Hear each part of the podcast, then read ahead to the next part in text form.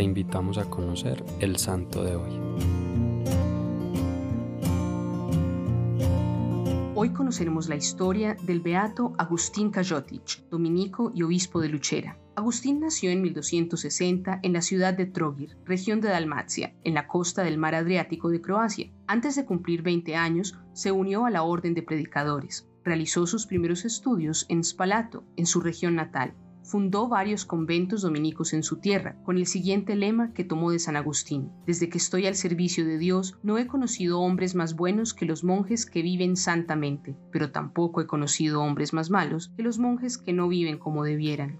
Hacia 1286 ingresó a la Universidad de París. Al terminar sus estudios fue enviado a Hungría. Allí conoció al cardenal Nicolás Bocassini, quien más tarde sería el Papa Benedicto XI. Ambos entablaron una profunda amistad.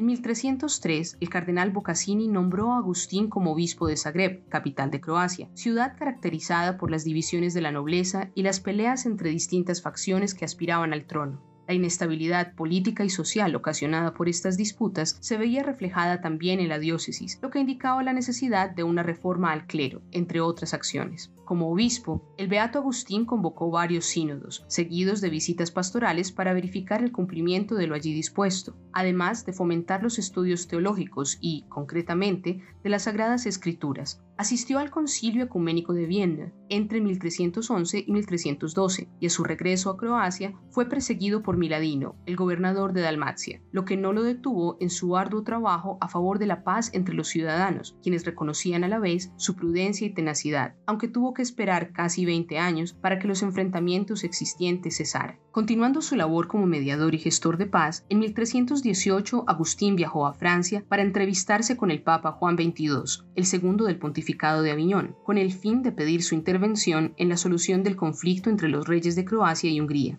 Gracias a esta gestión, Croacia logró mantener la paz. En 1322, el mismo Papa Juan XXII lo nombró obispo de Luchera, en la región de Puglia, al sur de Italia.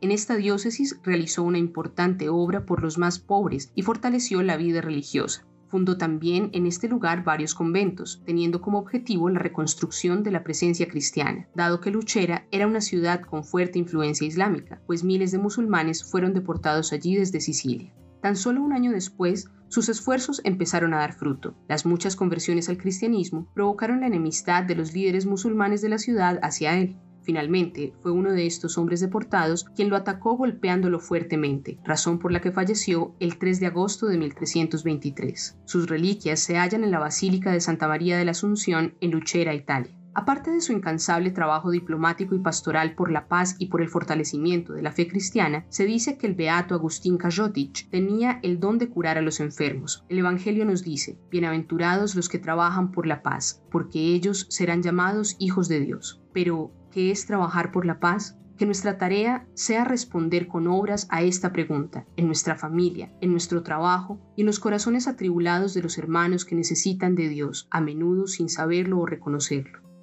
Espíritu Santo, ilumínanos en todo momento para ser gestores de la única paz verdadera, aquella que se halla en Cristo. Que nuestras palabras y acciones sirvan de instrumento para ayudar a sanar a quienes están enfermos de desesperanza, soledad y falta de amor, es decir, de falta de Dios. Cristo Rey nuestro, venga tu reino.